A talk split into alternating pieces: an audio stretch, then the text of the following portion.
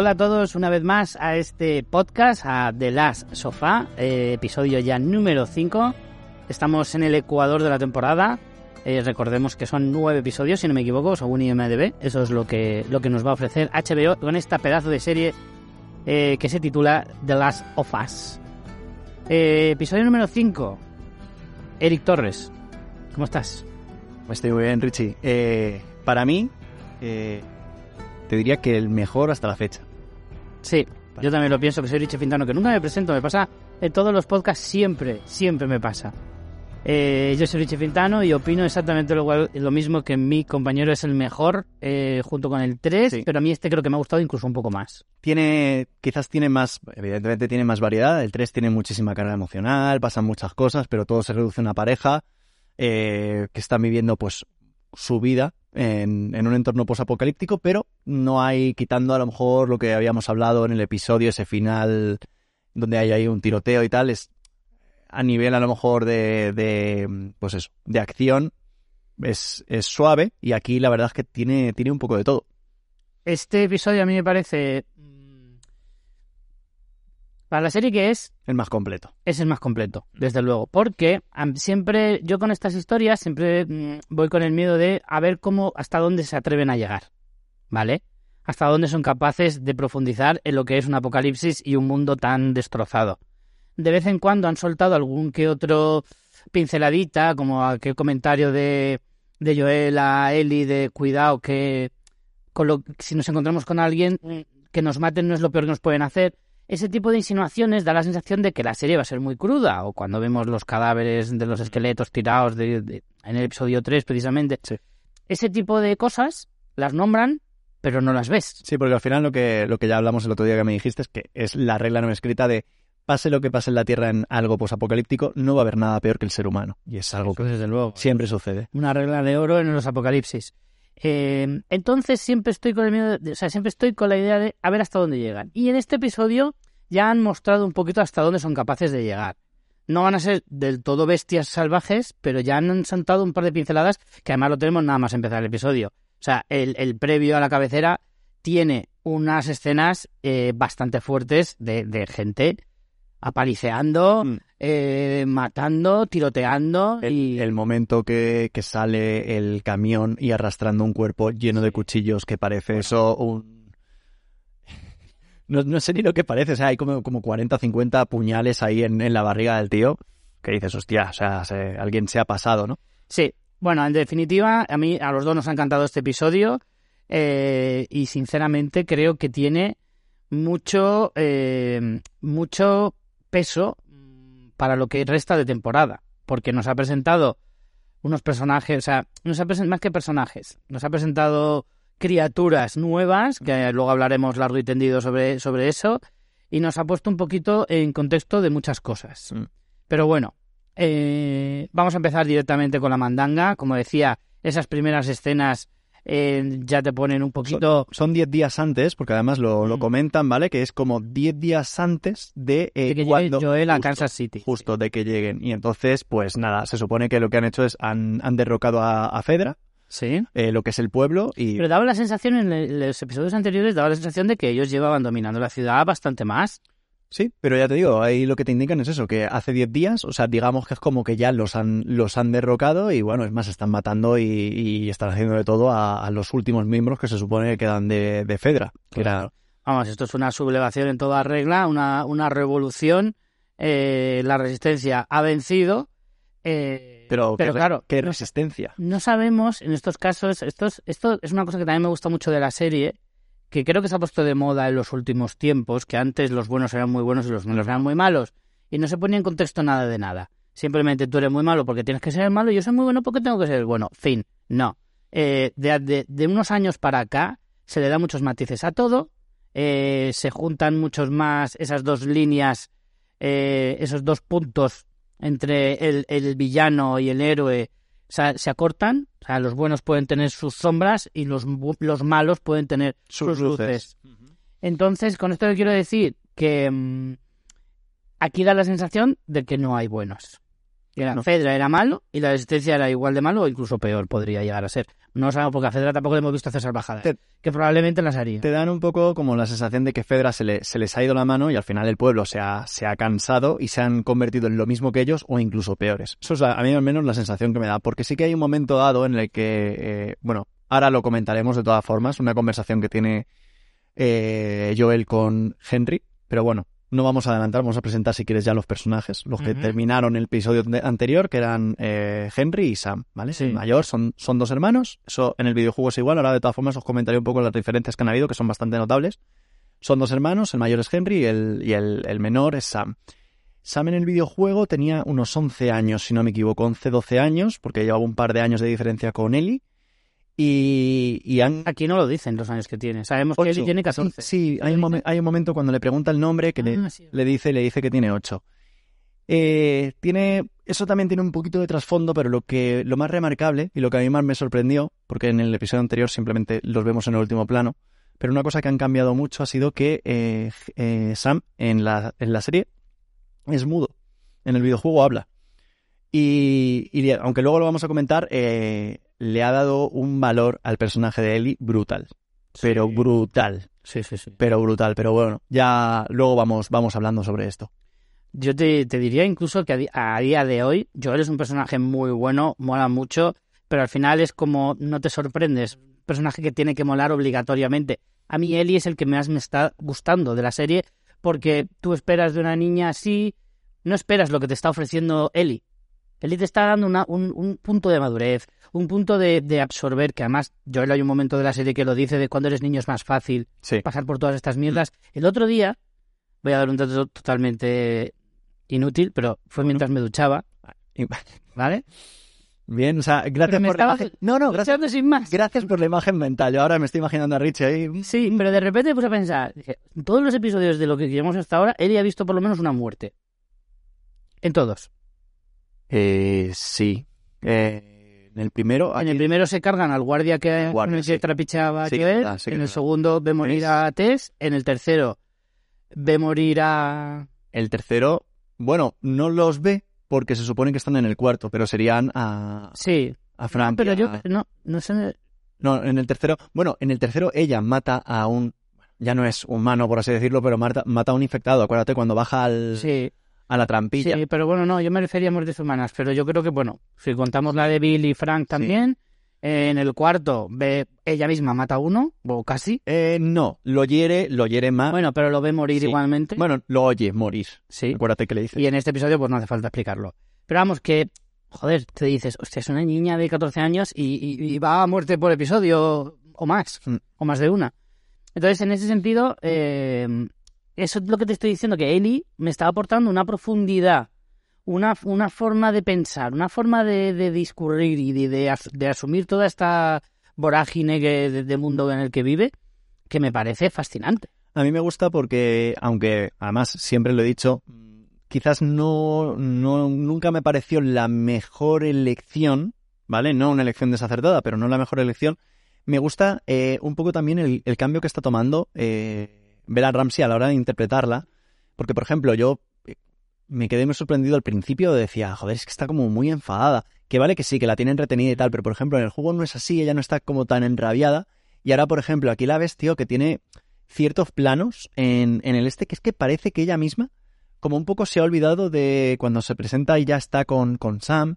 Parece que estén, que sean dos hermanos, ¿sabes? Y hay como mucha complicidad. Por eso te digo que eh, Hombre, da la sensación de que Ellie está como loca por tener relaciones a con mí, gente. claro, claro, a mí por ejemplo que al principio cuando de repente, porque ves que empiezan a hablar por señas eh, Henry y Sam, que es lo siguiente que vamos a comentar, y es en plan, hostia, pero ¿qué han hecho? Si Sam habla, es más, tiene sus propios diálogos, tiene cositas que ahora os voy a comentar que son muy, muy interesantes y que tienen mucho trasfondo, pero es que le han dado, o sea, quitarle la voz a Sam le ha dado una carga, pero increíble al personaje de, de Ellie porque menos es más, y aquí nunca mejor dicho. Entonces, cuando termina el episodio dices, joder, macho, es que lo han, lo han clavado. Y mira que yo no soy muy amigo de ciertos cambios, que no estamos hablando de, ah, mira, es que llevo una mochila roja y es verde. No, no, estamos hablando de que has dejado mudo un personaje mm, secundario que tampoco es tan tan secundario, ¿vale? O sea, tiene su parte de importancia. Ahora lo veremos de todas formas. Sí, yo creo de hecho que la, la protagonista de este episodio, aunque no lo parezca, es Ellie,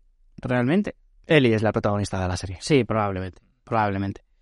Bueno, eh, siguiendo un poquito la cronología del episodio, eh, antes de, de ir con esa relación a cuatro, nos ponen un poquito en contexto, nos explican cómo llegan hasta ese punto, que es el último plano que tenemos del episodio 4. Eh, y entonces nos, lo que tú decías, nos vamos 10 días antes, nos explican desde el, digamos, en el momento justo en el que Kansas City ha conseguido que eh, ellos mismos, el, el pueblo, que además lo, lo gritan a los cuatro vientos, eh, el pueblo, Kansas City es del pueblo y tal y que cual, han derrotado a Fedra y a partir de ahí pues vemos un poquito, ponemos en contexto por qué esta señora Caitlyn está tan cabreada. Y resulta que no es solo porque hayan matado a su hermano. Yo pensaba que era simplemente una vendetta personal, a matar a mi hermano y me quiero vengar y que aprovechando mi posición voy a utilizar todos los recursos que tengo. No. Resulta que su hermano, del cual no recuerdo el nombre, eh, es, eh, era el jefe de la resistencia. Era el, era, el, era el John Connor de la Resistencia. Totalmente. Sí. Además era un tío muy querido, Mm. muy respetado, o sea, era, Sí. vamos, Alguien que siempre te perdonaba, luego lo... lo- era el, el Che Guevara de, Sí. de Kansas City.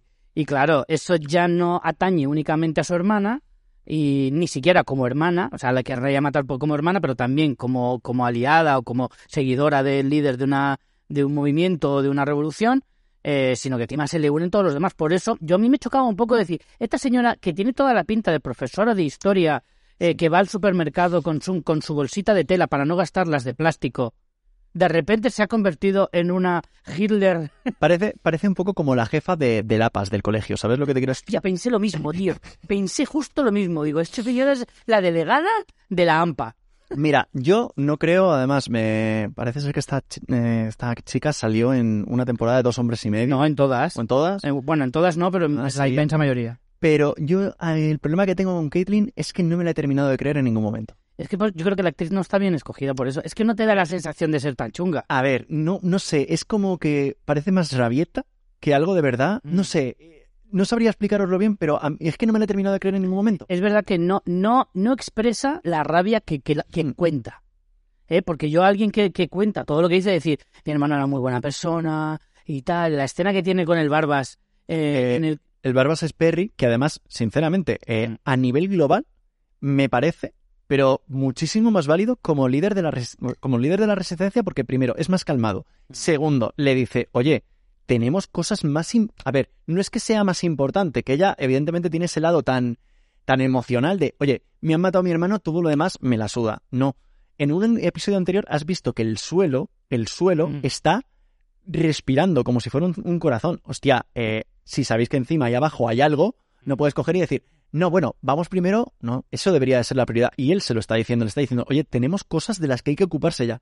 Pero ella evidentemente está con su vendetta personal. Pero también es cierto que da la sensación de que esto ha ocurrido hace relativamente poco. Que por cierto, Claro, es que yo pensé que esto había pasado hace mucho tiempo. es que da esa sensación hasta que ves lo de que solamente hay 10 días de diferencia. Exacto. Entonces, claro, si lo de Henry está, perdón, lo de Henry, lo del hermano, está tan a flor de piel, sí que a lo mejor puedes entender un poco más que la que esta mujer diga, "Eh, eso déjalo, ahora ya lo haremos. Primero vamos a lo importante. Porque claro, lo tiene. Además, también es cierto que si lo piensas, dices, no le puedes dar pie a que Henry se escape cuando es la persona a la que todo el mundo busca. Cuantos más días pasen, más posibilidades hay de que se, de que se vaya de, de la ciudad. Entonces, entiendo un poquito también ahí la bremura, ¿sabes? Sí, bueno, ya te digo, demasiado... Yo entiendo al Barbas también. El Barbas además es, es Jeffrey Pierce, que es el actor que pone voz en a, a Tommy, al hermano de, de Joel, En el videojuego. en el videojuego. Eh, sería como nuestro Claudio Serrano, Sí, literalmente. Sí.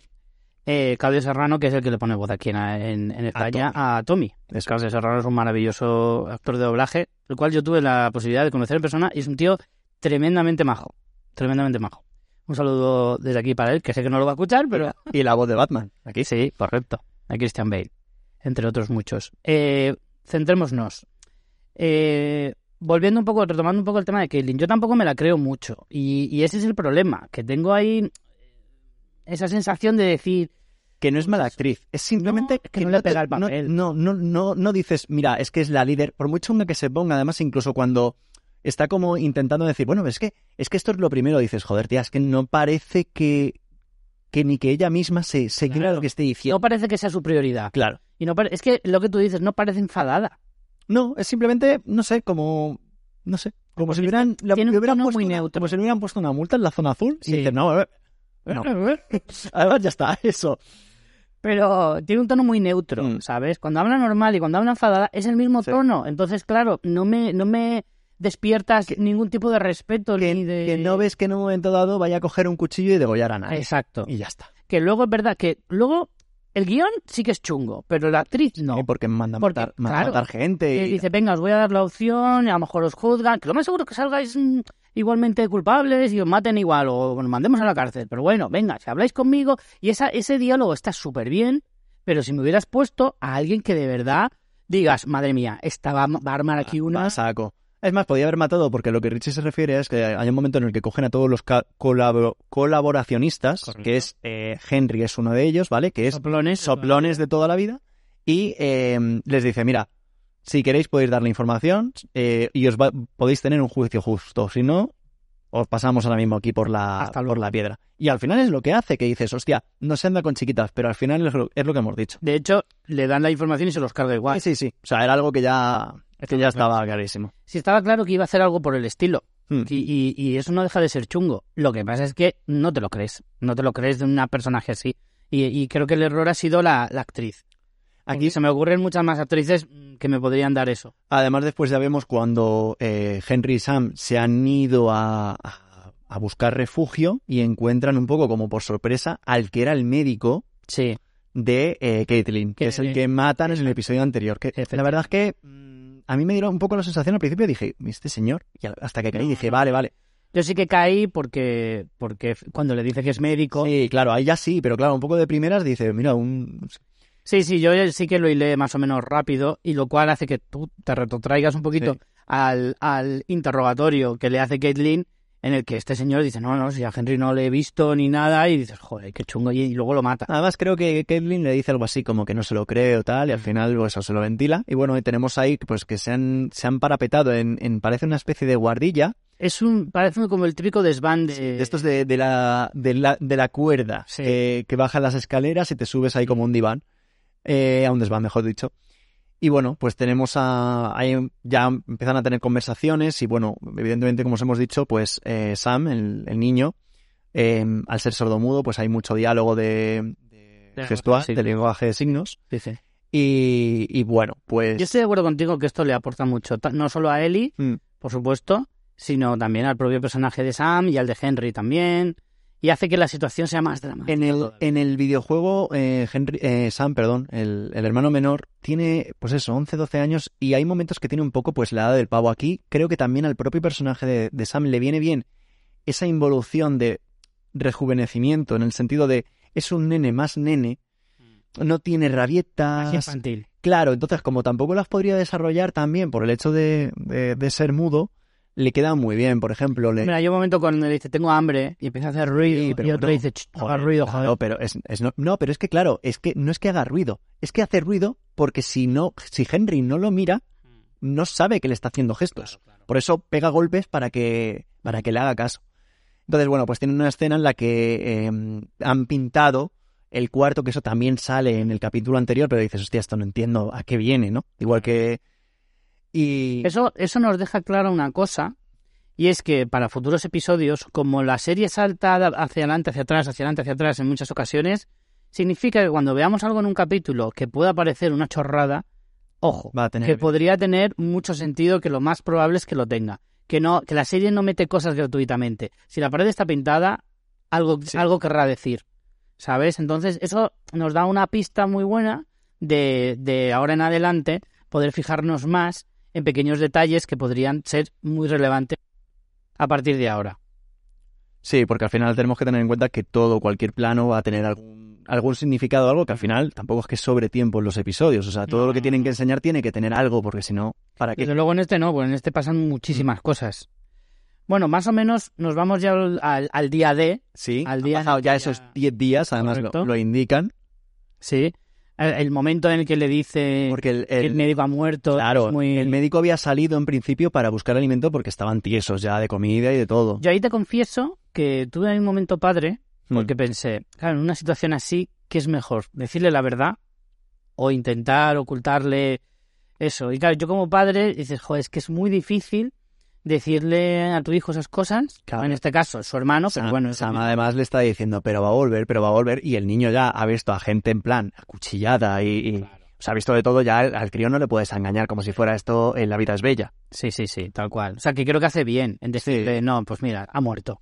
Así que lo mejor que podemos hacer, además, está bien porque le hace partícipe de decir, entiende por qué nos vamos.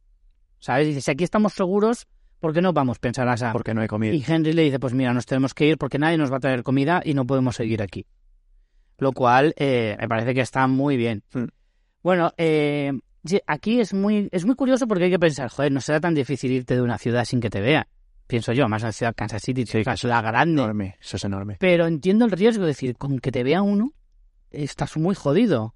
Entonces, sí que es verdad que Ahora mismo, ahora mismo además es, es la persona más buscada porque Kaylin lo ha puesto como si fuera el enemigo público número uno. Sí, sí, porque además como si este hombre fuera ex marine. ¿Sabes? Es en plan todo el mundo buscándole. Sí, que al final es soplón, o sea, no... ¿Eso no me es- dónde? Sí, ni siquiera, ni siquiera es, es tirador, ni, ni tiene ningún tipo de formación militar, ni nada. Claro, por eso me sorprende un poco el que, el que esa obsesión eh, por, por buscarle, además como a todas las unidades, Sí. rodead toda la ciudad. Ahora es que hay que decir que en este caso Lamar Johnson, que es el actor que hace de Henry, a mí me parece, o sea, la interpretación increíble, ¿eh? También. O sea, es que no, no, no hay nadie que trabaje mal en este episodio. No, no, no. Bueno, en la serie en En general. la serie en general. Bueno, Kaylin ya, sí, ya hemos, sí, ya le hemos, ya le hemos metido, ya le hemos metido caña. le hemos hecho un traje guapo, pero bueno. Eh, llegamos al punto en el que se cruzan con la historia principal, Mm. eh, ven el tiroteo eh, que vimos en el episodio anterior de Joel y, Be- y Ellie con eso, con ese tal Brian y sus, Sí, y sus hombres. y sus amigos. Siempre digo el tal Brian. En el episodio anterior Sí. me di cuenta y lo dije como cuatro veces. Bueno, Pero bueno, eh, Brian eh, ve, ve lo que ha hecho y a mí me parece un poco arriesgado por parte de Henry. Es verdad que tampoco tenía muchas más opciones, pero tú a Joel no le conoces de nada. No sabes si es un salvaje. Va con una niña, de acuerdo, pero tú tampoco sabes... sí que es verdad que cuando ves ese plano eh, en, el, en el videojuego, cuando el encuentro es completamente diferente, eh, no hay ninguna, no hay ninguna, ¿cómo decirlo? No hay como una resistencia ni nada, son simplemente zumbados que, oye, que si te ven son, son saqueadores, te asesinan, se llevan tus cosas y, el cadáver lo queman. Entonces sí que es verdad que en el, en el juego sí que dice, mira, te he buscado porque ellos no van con niños, no cuidan a niños. Entonces esa conexión sí que tiene sentido, pero por ejemplo cuando eh, Henry ve a Joel, como tú dices en el tiroteo, Ellie estaba eh, escondida detrás de la pared. Entonces, bueno, ahí flaquea un Bueno, poco ese punto, pero se supone que lo ha seguido. Igual la ha visto cuando Claro, le sale cuando ha salido tal. chico. O sea, a ver, sí que lo ha podido ver y de hecho les habrá visto salir, eh, les habrá seguido. es- No, no, los, los sigue, los sigue porque saben dónde, Exacto. saben dónde está y entonces es un poco donde, como tú dices, se junta el episodio con el episodio anterior de el momento en el que entran a habitación cuando ellos están dormidos Bueno. no se dan cuenta. Me parece maravillosa esta conversación. Joel, recién levantado, Sí. como cuando te levantan en un, en un campamento, sabes que todavía no sabes ni dónde estás, eh, cómo has llegado hasta ahí, ni cómo te llamas. Y te dicen, ¿estás despierto? Y tú, sí. Sí, sí, o sea, es un momento total de, de Joel está totalmente empanado, no sabe de qué va la vaina y, y- Esta escena, además, mm, yo creo que hubiera estado bien, no he tenido la oportunidad de verla en, en versión original porque me imagino que al traducirla no ha quedado tan, tan bien. Hombre, me encantaría escuchar a Joel con voz de recién levantado. En plan, No, porque claro, le hace un comentario como diciendo, di que todo está bien. Y Joel, está todo bien. Y le, claro, y el tío dice, ¿qué, ¿qué quieres decir con eso? Entonces yo creo que ahí hay un poquito de, de, no error de traducción, pero bueno, o sea, que a lo mejor en la versión americana claro. tiene como más, más sentido, ¿vale? Como que se piensa Henry que le está como vacilando. Hay un momento brutal en el que él le dice, no, es que es un capullo, él habla así. Habla así de mal. Que es que ese momento me parece fascinante porque Joel está en plan como, bueno, si me dispara me la suda, y él está en plan, eh, eh, eh, eh, eh, eh, ¿sabes? Sí, sí que es verdad que Joel parece que eh, en el momento en el que ve que quien le está apuntando a él es un niño, porque es un crío de 8 años, como que... Coño, pero yo me acojonaría más, es más fácil que, que, que se le vaya el dedo. Sí, pero no sé, como que ya dice, bueno, o sea, estos no son saqueadores, no han venido aquí a hacernos sí. un, un, un Cristo, sino que vamos a, vamos a escucharles un poco, ¿no? A ver, yo creo que sí que es cierto que desde el punto de vista de Joel... A nadie, le hace, a nadie hace gracia que le engañen, Ya. es recién levantado, pero... Pero, coño, también es verdad que, a ver, a mí me engañan a un niño, me engañan a cualquier persona Mm. y ya me agobio. Porque te pone nervioso y, y sueltas el gatillo sin querer. Si es un niño, más ¿A aún. quién no le ha pasado, además? Ah, claro. Una vez al mes mínimo te encañonan. Mínimo, mínimo. Si me pongo tonto me gano más de una. Eh, la cuestión es que eh, es cierto que desde ese punto de vista que has dicho es muy importante. Ve a estos dos y dice, vale, estos dos no, no vienen aquí a hacernos cosas terribles. Como mucho nos roban la comida y como no tenemos casi nada, me, la, me da igual. Aquí lo, y, y, y dices, si dudan en matarnos o no, en algún momento me darán la oportunidad de quitarles el arma o hacer cualquier historia, ¿no? Al final optan por el diálogo. El, eh, Sam, eh, perdón, Henry es muy eh, eh, ¿cómo, es la palabra? Eh, bueno, les convence eh, para entender, para que entiendan un poquito la situación. Decir, mira, no os queremos hacer daño, solo queremos ayudaros.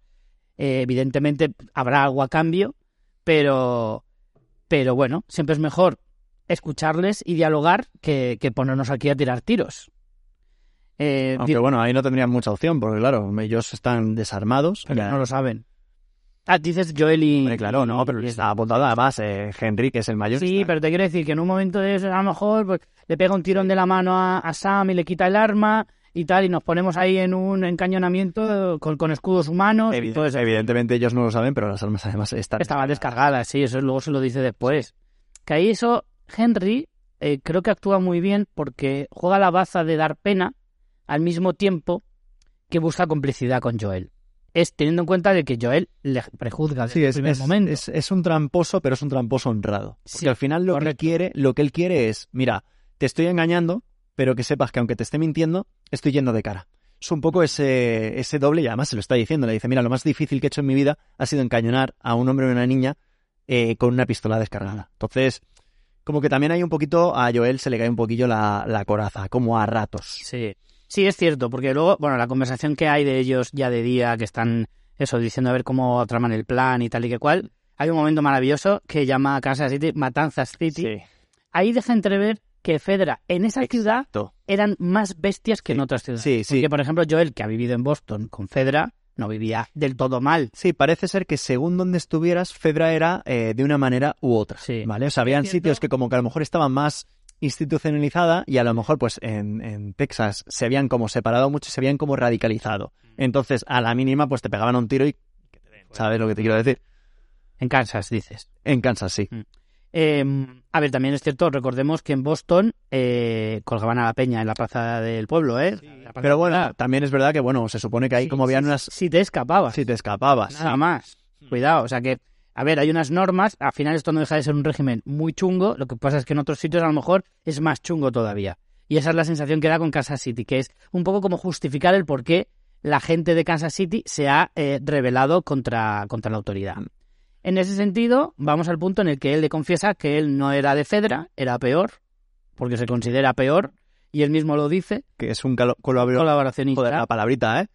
Eh, que a las... Pero me encanta porque es un, es un- como, como un término ya súper generalizado, Mm. todo el mundo lo entiende. Mm, Sí, que al final se resume en que simplemente es un informante, es un soplón. Claro. Y, y bueno, también hay una cosa que es importante y es que hay un momento en el que se oye al, al- a Sam reír, que llama mucho la atención porque evidentemente al ser mudo, y, y Henry además le dice, hostia, hacía mucho tiempo que no escuchaba, no escuchaba su risa, ¿no? Y hay un momento en el que está Ellie, que se ve al fondo, que le está como leyendo o, Sí, el libro de el, el libro de chistes. Y hay un, hay un dato que me parece muy, muy interesante que no ha sucedido en la serie. Y es que eh, en un momento dado ellos pasan por una juguetería, los cuatro, escapando, huyendo, y hay un, un robot, un robot chiquitín. ¿Y qué pasa? Que aunque muchas veces Sam, sobre todo por el tema de Ellie, que le llega a decir que tiene la misma edad que ella, y, y Henry le dice, ah, sí, tienes 14, como vacilándolo un poco, como en plan, ¿eh? ¿Te quieres hacer el, El guay. importante, el guay? Hay un momento en el que él quiere coger el juguete. Y Henry siempre le está diciendo, ¿qué, qué te tengo dicho? Con, con vamos, con, con las cosas que necesitamos. Solamente hay que coger lo, lo útil, indispensable. lo indispensable. Entonces, le hace que deje el juguete. Eso luego tiene un trasfondo que os contaré al final del episodio, que evidentemente todo esto no sucede en la serie, pero, pero es, es interesante porque ya te digo, es como, es lo mismo que hablamos en el episodio 3. Hay como dos Sams. El Sam mudo y el Sam del juego. Igual que también estaba el Bill del juego, que no tiene nada que ver, pero los dos son igualmente de ricos a su manera. Bueno, yo me quería centrar ahora más en la conversación que tienen Henry y Joel. eh, eso, cuando le dice lo del colaboracionista, le Joel reacciona muy mal, le dice yo no trabajo con soplones y tal, y el otro le explica eh, un poquito eh, por qué. Porque era un colaboracionista y por qué... Pero no, no, creo que no lo hace en este punto. Aquí lo que le dice es, mira, me da igual que no quieras trabajar conmigo porque hoy eh, lo vas a hacer Mm. porque yo soy de aquí y yo sé salir de aquí y tú sin mí estás perdido. Evidentemente él es un poco como el cerebro y quiere que Joel sea sus puños. En plan, yo no sé pelear, pero tú eres un killer. Entonces, incluso llegan a decir, eh, pero ¿qué os habéis encontrado con eso? Él y le dice, "¿Habéis- ¿habéis visto los, los que no, los ciegos? Refiriéndose a los chasqueadores. Y dice, hostia, ¿os habéis cargado a chasqueadores? Entonces, claro, Y le dice eh, a dos. Henry está encantado porque, claro, es lo que, lo que le falta a él, ¿no? No, la verdad es que esa conversación es brutal porque efectivamente pone muy en valor el papel de, de Joel, incluso el de Ellie, porque Ellie tampoco titubea y dice, ojo, que hemos sido los dos los que hemos sobrevivido o los que hemos acabado con estos dos chasqueadores y, y también, Me mola mucho la, me mola mucho la, la libretilla sí, de Sam de, el sketch manual sí, de que levantas y vuelves a escribir. Sí, sí, está muy guay. Bueno, el plan es ir a los túneles, que como hemos dicho en episodios anteriores, eh, ahí es donde más concentración de esporas y más de riesgo puede haber respecto a... Lo único, los- lo único, en principio, eh, no hay esporas en la serie, ¿vale? De momento al menos, además ellos ya, ya los creadores dejaron claro que no iba a haber esporas, ¿vale? Por el tema de la, de cómo se dispersaba el virus. Pero sí que es verdad que O sea, que en teoría solo te puedes contagiar mordiéndote. mordiendo, Te sí, o, o- o- o los, digamos, los pacientes cero, ¿vale? Que se consumieron lo que fuera, ¿vale? Entonces, eh, lo que sí que dicen en el, en el episodio es que bajo tierra hay eh, o pueden haber infectados. Entonces Henry les dice que van a ir por los túneles, pero que él cuando estaba de colaboracionista, Sí. por fin Se, se lo dijo un... se lo dijo que además que el túnel estaba purgado. Y le dice, ¿pero hace cuánto se, tu- se purgó? Dice, dos, tres años. Y le dicen, vamos, escucha, ahí dentro puede haber Una civilización un revival, claro. Sí. Entonces le dice, no, no, confiad en mí. Y ese es el plan. Bueno, es una moneda aire. Sí. Realmente ahí se la juegan y dicen, vale, es que es esto o nada. O sea, es esto sí, o, ir, si no, o ir- claro, o ir por la, por la ciudad y que te y vean. que te vean. Que además está todo el mundo buscándolos, o sea, que y van a llamar mucho la atención. Aquí mola mucho el punto en el que él explica que los de Fedra cogieron a todos los infectados, los pusieron bajo tierra y los encerraron allí. Lo cual está muy guay pensar, la peña va por ahí mm, viviendo sobre un ejército de infectados que en cualquier momento pueden aparecer, a la postre así ocurre, eh, pero aún así es esa sensación. Claro, es cierto que, claro, viendo lo del suelo respirar del capítulo anterior, se entiende que nadie lo sabe. Lo saben algunos. Sí, lo sabe en este caso Perry, lo sabe Caitlyn. Y claro, es, Están algunos de por allí. Además, ella le dice, bueno, de momento clausura como esta parte del edificio y vamos, lo lógico hubiera sido que le hubieran, por ejemplo, no sé, cargas, dinamita, como además ellos tienen todo el material de Fedra, podían haber tirado. No sé yo, ¿eh? Pero al final, escucha, si es que al final da igual, porque quiero decir, o sea, que- A ver, te lo digo, no, no sé yo en el sentido de tú no sabes cuántos hay ahí. Puedes reventar a 200 o, o 1000 y a lo mejor ahí hay 10.000. sí, sí, pero que si tiras un edificio, lo que pasa es que claro, a lo mejor digamos que ese no es como la única fisura del volcán, por llamarlo así, ¿vale? O sea, a lo mejor hay, como lo dicen ellos, que hay un montón de túneles, entonces claro, ah, pueden haber varios sitios por donde ellos pueden salir. Eso me gustó mucho, ¿eh? El detalle que dice que dice casi todos los edificios de la ciudad lo hizo la misma empresa y los conectó entre ellos. Me parece fascinante. Si eso es real en Kansas City, me parece súper guay. Bueno, incluso, por ejemplo, en, eh, en Japón hay un montón de, por el tema de, Sí. de los de los eh, ciclones y todo esto, hay, hay un montón de, de subterfugios para, para eso mismo, Mm. que están conectados los edificios para que tú te puedas mover bajo tierra, así que tampoco es que sea una completa invención. No, pero esa parte me, me pareció muy guay. Eh, la cuestión, van por los túneles, eh, está muy bien, pues Joel hace su papel de no os confiéis, no penséis que porque, porque nada más entrar, Henry se saca un poco la chorza diciendo, madre mía, soy un maquinorra, y el otro le dice, a ver, Henry, Henry es un poco Chris Rock. O sea, primero no se calla y luego es todo el rato en plan, "Eh, ta". y es en plan, tío, calma porque, o sea, no hemos dado ni dos pasos y ya estás aquí como si esto fuera, eh, vamos, no sé, la casa de tu tío. Claro. Y le dice algo así como, "Ch, relaja la raja, ¿eh? Este porque aquí puede liarse en cero coma. Así Este, que, este detalle es muy bueno, que es eh, eh, la especie de sala, guardería, eh, está calcada, pero calcada al milímetro del videojuego. Yo de verdad que me quedé fascinado. El detalle enfermizo que tiene, sí que es verdad, lo de la puerta está del castillo no, pero la sala de juegos con las normas y sobre todo eh, los más atentos que hayáis visto, hay como un dibujo que ha hecho un, un niño o una niña de, sí, Our. Protectors y, y salen hasta los nombres y si no sé quién. Si veis el dibujo es literalmente, o sea, igual, pero igual, ¿eh? Al más mínimo detalle de, del, del videojuego que encuentras el propio dibujo. Es que yo para esas cosas tendría mucho, mucho, mucho detalle. O sea, es uno de los juegos más jugados en la última década. Eh, tienes a una legión de, de fans del juego que van a ver la serie Incondicionales. 100%. Incondicional. Cada detallito de esos, a, a todos los amantes del juego, eh, se les hasta la, palma la hasta la portería, hasta la portería, o sea, y se ponen a jugar, o sea, es que es, es un detalle, o sea, un nivel de detalle de verdad, enfermizo, como os digo, ¿eh? Eso, eso, la serie lo tiene muy fácil para hacerlo, para hacer ahí un fanservice de puta madre.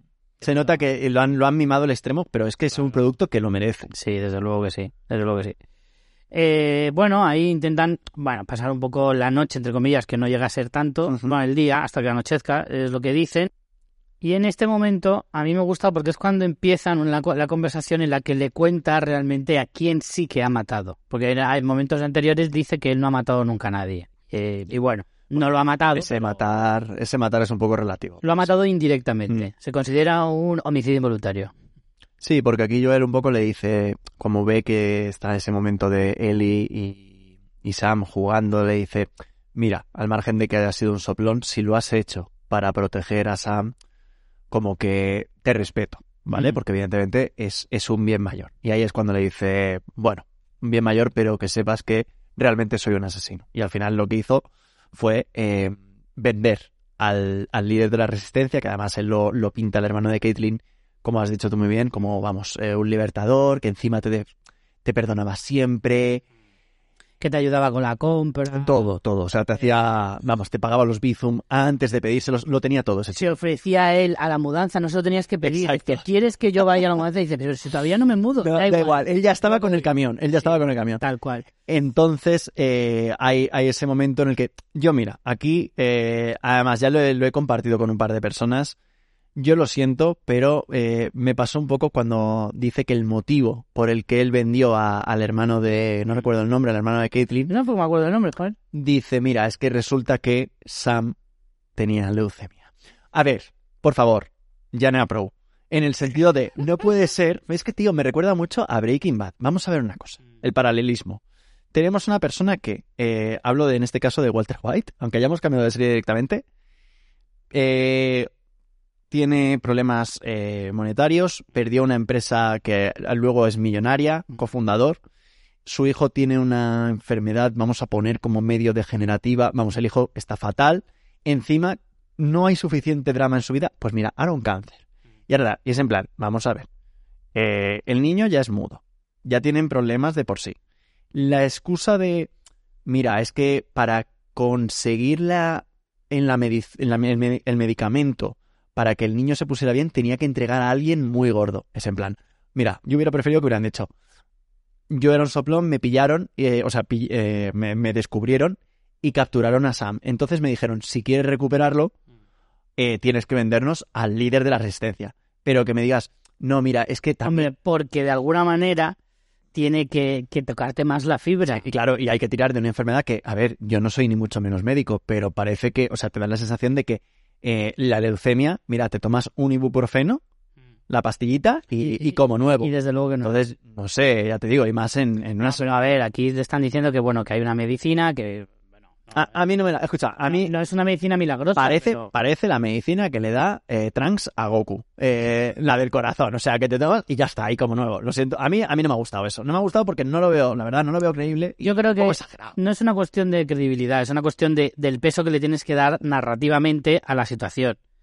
De hecho, luego, no me quiero adelantar, pero la conversación que luego tiene eh, Caitlyn con Sam al final y le explica cómo va todo, que no me voy a adelantar, luego la comento, eh, poco que ver con esto, es decir, eh, te tienen que poner en una situación muy extrema para que puedas justificar el hecho de que no estás vendiendo a tus vecinos, como dice, como dice Caitlyn, es, habéis vendido a vuestros vecinos, a vuestros eh, a la gente de la ciudad y tal. No, aquí has tenido que dar a un, a un peso pesado para que efectivamente la recompensa sea grande. Un niño no compensa. Y dices, bueno, es lo mismo, le estás dando una medicina. Ya, pero la medicina puede salvar a otras personas.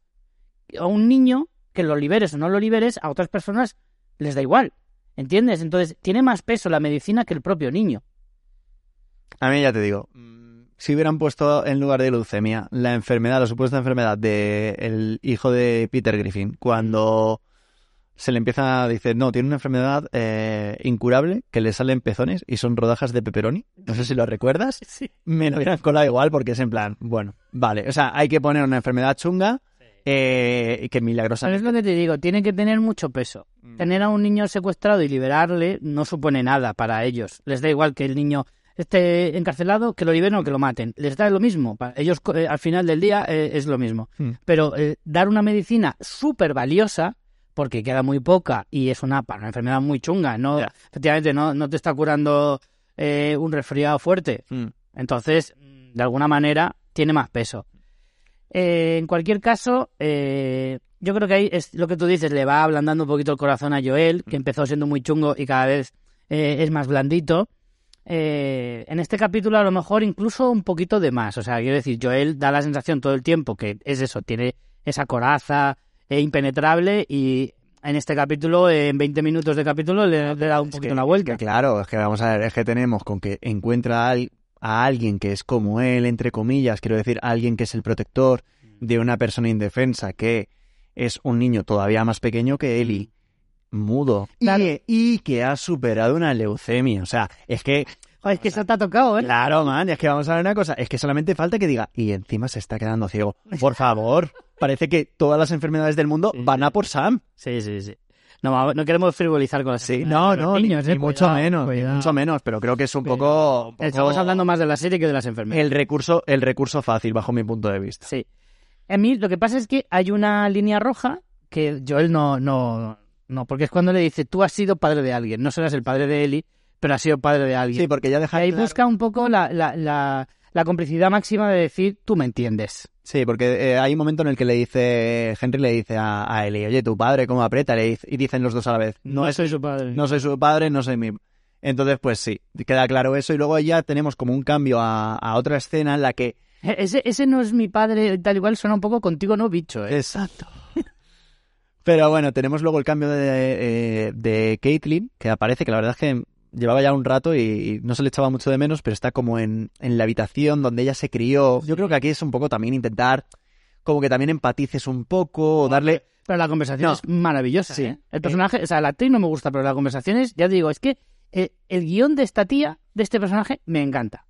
El problema ha sido la actriz.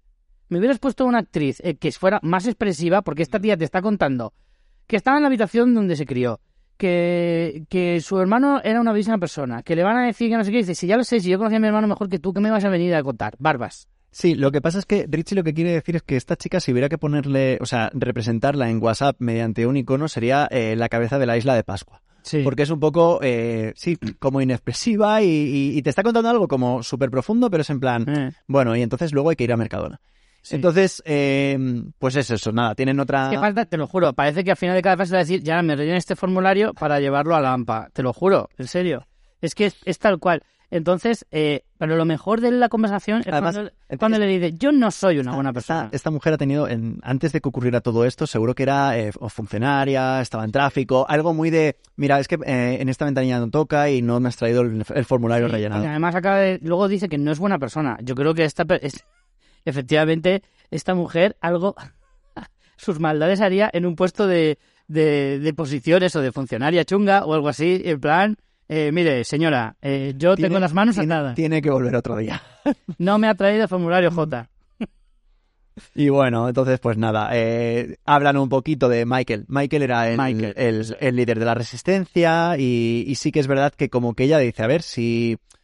Como que no es que no lo quiera perdonar a Henry. Si además eh, Michael ya le dijo cuando, cuando lo iban a matar, porque en el capítulo anterior dice que lo mataron de una paliza en, en, en una de las celdas de Fedra. Sí, sí. Entonces dice, si vamos a ver, si yo fui a ver a mi hermano y me dijo que perdonara a Henry. O sea, parece ser que también es que eran muy amigos, o, o- o al menos que como que le decía, no vayas a por él porque yo ya estoy condenado, estoy sentenciado. Y a mí me gusta mucho el personaje de, de, de Perry, porque me gustan los personajes que sin hablar dicen mucho. Ya. No sé, por la expresividad, por las pocas, aunque tengas poco diálogo, dices... Con la cacho barba que tiene es, Sí. es muchísimo más expresivo que Caitlyn. Sí, y además ya te digo, es como todo el rato, como la parte, es un poco la parte eh, Racional. de, de, de Caitlyn. Es como la conciencia de decirle, tía, afloja un poco aquí porque al final estás yendo a buscar a un niño, o sea, y lo Mm. Sí, quieres pero, matar. pero lo que le dice, eh, Caitlyn, eh, la confesión que tiene es brutal cuando le dice, mira, yo no soy buena persona, no lo era antes y ahora menos todavía. Mm. Yo busco venganza y me da igual si es justo o no es justo. Yo quiero cargarme a este tío y punto. Y le dice el eh, Perry, le dice, dice, si estáis conmigo bien y si no, pues nada. Y le dice el otro, no, no, no te confundas. Michael era un gran tipo. Pero Pero no cambió nada. tú, no cambió nada. O sea, como, efectivamente. como que él era más soñador. Y ha sido ella, a raíz de la muerte de, de Michael, que ha hecho, digamos, ha puesto los cimientos de. Que bueno, los cimientos ha sido pasarse a todo el mundo por la quilla. Tal, tal cual. Pero bueno, y entonces nada. No, a lo que se refiere es que tú sabes tomar decisiones chungas y él no lo y hacía. él no, él era pues eso. Sí, una- vamos a perdonarnos todos Sí. y, a, y a cantar. Mis Mm. manos son palomas de la paz. Kumbaya. Exacto. La cuestión es que, que le dice que, ah, que a, a tope, Sí. puño en el corazón, Exacto. y yo contigo a muerte. Forever, bro. Exacto. Eh, vamos con la parte maravillosa del episodio. ¿Mm? Eh, vamos con la escena final. eh, bueno, fi- final no, perdón. La penúltima, mejor Mm. dicho. Aquí, Eh, aquí se comete un poco el error que, que es que es el típico. Que es de hemos salido de los túneles y vamos, falta que se pongan a tirar eh, confetis Tal y a pegar berridos. Es en plan, vamos a ver una cosa. Acabáis de salir de un túnel. Hostia, vamos a ir en silencio. Pues no, cómo no, nuestro querido Chris Rock empieza ahí a, a marcarse ahí sus comentarios. y ¿Cómo se echa de menos un buen Will Smith cuando, cuando? Y claro, ¿qué pasa? Que, que Joel le dice, tío, es que no te puedes quedar callado. Y eh, evidentemente, pues se ponen, cada vez empiezan a hablar más, hablar más, hablar más, hasta que sucede. Eh, Bueno, hay un momento que le dice Eli que van a Wyoming. Joel le mira como diciendo, coño, tío, Sí. joder". sí, que es normal, es normal, porque es- al final dices, tío, los invita. los acabas de conocer. Sí. Y aparte, inclu- incluso aunque sean buenas personas, Mm. pueden ser un lastre. Pueden ser un lastre. Sí, bueno, hombre, si lo miras así, sí, pero bueno. Yo, de hecho, te voy a también decir es que llevas, a un nene, llevas a un nene de Por 8 eso. años, tío. eh, tampoco es en plan, mira, eh, Mira, ya está, venga. uno- Aquí es súper chungo decirlo así, de Mm. verdad, pero es que desde el punto de vista de Joel. Ya no te digo ni siquiera desde el mío, desde el punto de vista de Joel lo que está pensando es, sí, sí, el mundo es una puta mierda y yo he tenido que hacer cosas terribles, pero lo que no quiero es exponerme a tener que hacer cosas más terribles, que es, imagínate que el niño se da hace un, un esguince. Yo, mi misión es llegar hasta Tommy y llevarte a ti a donde sea. A mí estos dos chicos me dan igual. Entonces no me puedo ocupar de ellos. No. Y además no quiero llegar al punto de tenerles cariño para tener que ocuparme de ellos. Y de alguna manera eso implica que si pasa cualquier cosa, tengo que tomar una decisión muy jodida, que es o dejarles atrás o a lo mejor incluso tener que matarles. matarlos, sí. A ver, eh, también es verdad que está un poco, Joel está en, un- en ese punto de no les tengo cariño, pero se lo estoy empezando a coger. Exacto. ¿Vale? No. Les tiene lástima. claro, Más como que entre- cariño, empieza a tenerles líneas. lástima. Y como tienes lástima, pues te toca el corazoncito y dices, ¿qué vas a hacer? ¿Vas Que a ser tan que asquerosamente... al final, que al final Joel, eh, aunque ya han pasado 20 años, como, como hemos dicho, él ha sido padre y es que Claro. puede llegar a llegar a empatizar con, con Sam, incluso con Henry, como si fuera su hermano pequeño. Entonces, Pues ya lo ha hecho con Eli, claro, muy, muy en contra de su voluntad. que al final, evidentemente, cuanto más gente, más riesgo y más te expones. Exacto. Y más, y más en, en una situación así. Entonces, bueno, van caminando hasta que de repente reciben el disparo de un francotirador. En un apocalipsis hay dos reglas. Si vas a estar estanco en un sitio, cuanta más gente, mejor. Si vas a estar errante, cuanta menos gente, mejor. De siempre. Entonces, es lógico lo que piensa Joel en ese sentido. Eh, por eso le dice, oye, lo de Wyoming, cállatelo, joder, porque a ver qué va a pasar. Yo creo que de todas formas eh, es el típico momento de, de soltarlo de, de Eli en modo Luego, boca chancla. luego más adelante es él el que se lo yo, ofrece. yo creo, claro, que hubiera llegado el momento y se lo hubiera ofrecido igualmente, Sí. porque evidentemente ve que son buenas personas, ve que, ve que, oye, pues que también es un niño, o sea que. Pero bueno, evidentemente, pues nada, como os decía, eh, llegamos. Pero, independientemente de eso, lo que tú dices es verdad de, tío, sales de un túnel, no es solo las personas, estás fuera de la ciudad ya prácticamente. Claro. No sabes si hay Pero- pero- infectados por ahí. No puedes ir pegando gritos. No, y además, o sea, de noche completamente oscuro, entonces, claro, dices, tío, ¿de qué vas? O sea, es, es el típico fallo de novato de decir, tío, ¿qué haces? O sea, no cantes victoria cuando todavía es que no estás ni siquiera fuera, fuera de, de la ciudad. Y luego ya, pues, lo que os hemos comentado, hay el momento ese francotirador, que de repente, pues, reciben un disparo, no saben muy bien de dónde han venido, más o menos identifican eh, una casa más adelante, Pero no te quedaste muy loco luego con que era eh, un abuelo ahí. Es que eso sucede, es, es un poco distinto. Hay, hay, además, hay un, es un tramo bastante, bastante largo, es una pantalla bastante. Y al final del todo están pegándote cholazos, además que como aso- asomes un poquito la cabeza, te, te fríen. Y son. Bueno, también da la sensación de que era un mono el que estaba disparando. Claro, en el, en, en, en el videojuego lo que ocurre es, como os he dicho, que en toda esta parte lo que son son cazadores, son ah, Saqueador. saqueadores. Aquí lo que tenemos es a un hombre que perfectamente podría estar habiendo jugado al. Podía tener un kiosco en Maisonade. Exacto, o estar jugando al chinchón, porque además cuando lo Joel pega, le hace como la típica emboscada que les dice, quedaros aquí, él va como por detrás de la casa, lo encañona y le dice, le dice, mire, no le quiero hacer daño, porque lo ve que el hombre dice, madre mía, si es que este hombre podría estar vendiendo eh, eh, castañas, Castañas. castañas en Maisonave, ¿no? Como tú dices. Le dice, suelte el arma y, y, y, y quédese aquí tranquilo una hora. Sí, pero da la sensación de que el señor es como, ya, pero es que si hago eso es peor. Claro, entonces el hombre se queda así un- como unos segundos pensándolo y dice, no, espérate, que te voy a disparar, además con toda la tranquilidad del mundo Mm. y, y lo más despacio que pueda, para que Sí. tú- como que tengas mucho tiempo para reaccionar. Y evidentemente eh, Joel lo, Lo, lo justicia. lo ajusticia. Eh, lo que te digo, da la sensación, como inmediatamente se oye la voz de Caitlyn por el walkie, da la sensación de que Él ya evidentemente está ahí, mm, este señor está ahí porque se lo, lo ha puesto ella ahí y es como, mm, vale, es que si te disparo, o sea, si te dejo ir, el que se come el marrón soy yo, casi casi Claro. me pegas un tiro y quedamos en paz. y quedamos en paz. Entonces nada, evidentemente, como dices, eh, se oye que... pero ahí el momento sniper de, de Joel ahí, Además, en con- plan, se tica con el rifle, con el rifle de cerrojo, que siempre como que mola mucho eso de tener que sacar el el casquillo. clinky, el clinky clinky. ¿Cómo no? y cómo eh. no, igual que hablamos en el episodio 2 con el tema del mecherito, Mm. aquí tenemos ese encasquillamiento de eh,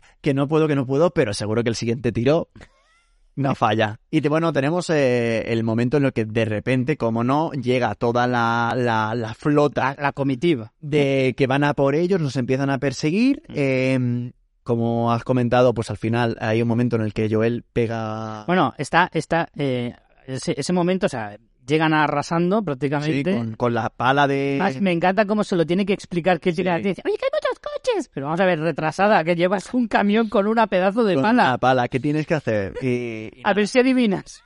Eh, Joel lo, la, vamos, le, le pega el, el cholazo en la cabeza la- a la conductora. Eh, Un momento que parece algo, bueno, que parece importante porque le ha quitado de encima el camión a él y que Sí. parecía que está a punto de atropellarla, pero luego iba a ser mucho más importante.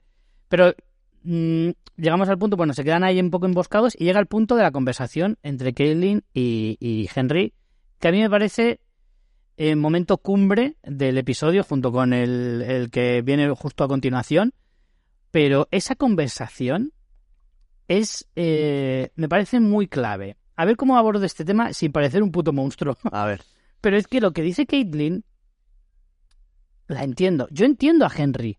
Entiendo que, joder, es su hermano, le tiene que salvar a costa, a toda costa. Si fuera mi hijo, eh, que es la pregunta que me van a hacer todo el mundo, por supuestísimo, haría lo mismo, claro que sí. Pero si yo estuviera en la posición de Caitlyn, le diría prácticamente lo mismo, decir, mira, ya sé que es tu hijo, ya sé que es muy importante, ya sé que es un niño.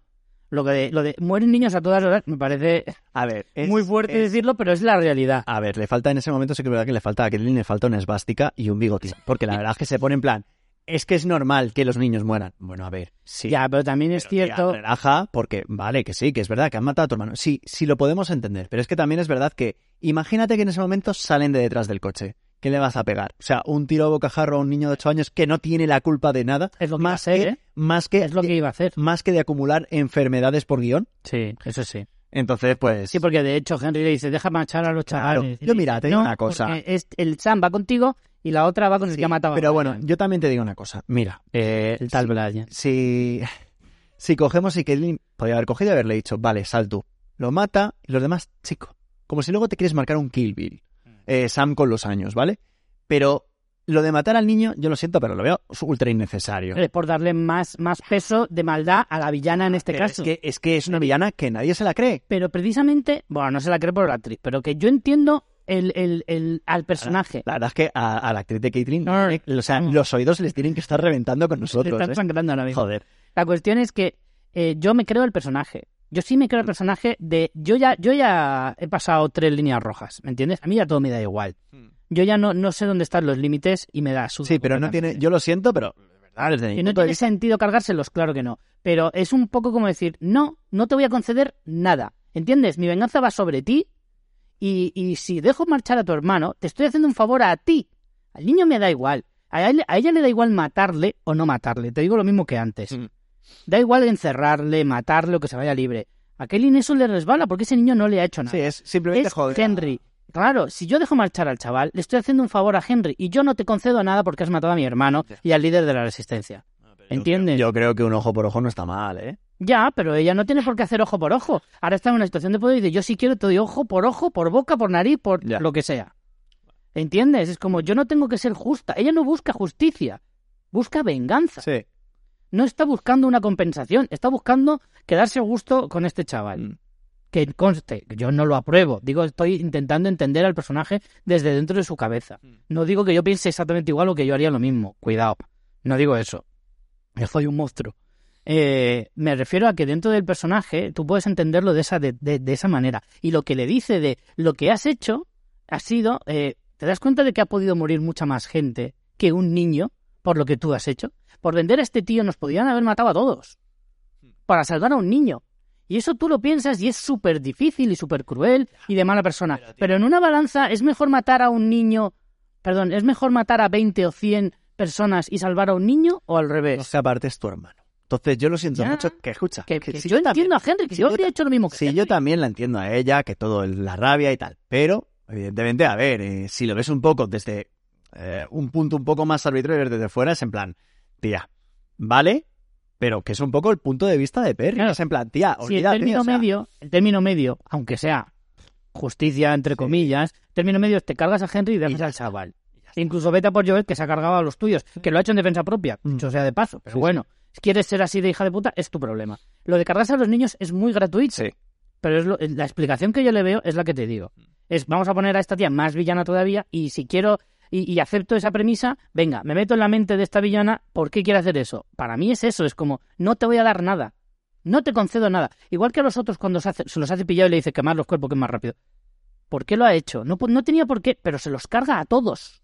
Y había mujeres, había niños, había ancianos, había hombres, había de todo, También un, poco, igual. también un poco yo creo que eso eh, lo hace también los guionistas de la serie para que empatices. eh, No, para que luego te quedes muy a gusto con lo que pasa después. Sí, bueno, y para que veas que ¿Sabes? también Ahí es como una- que es una muy compensa- villana. El problema Eso es no. compensación argumentativa, Mm. Eric. Es decir, acabo de poner a tía más mala que el, que, que- que el mo que le sale al pan bimbo y, y, y, y- y- y luego, cuando pasa lo que pasa, te vas diciendo, "Oh, pues mira, me ha compensado el episodio.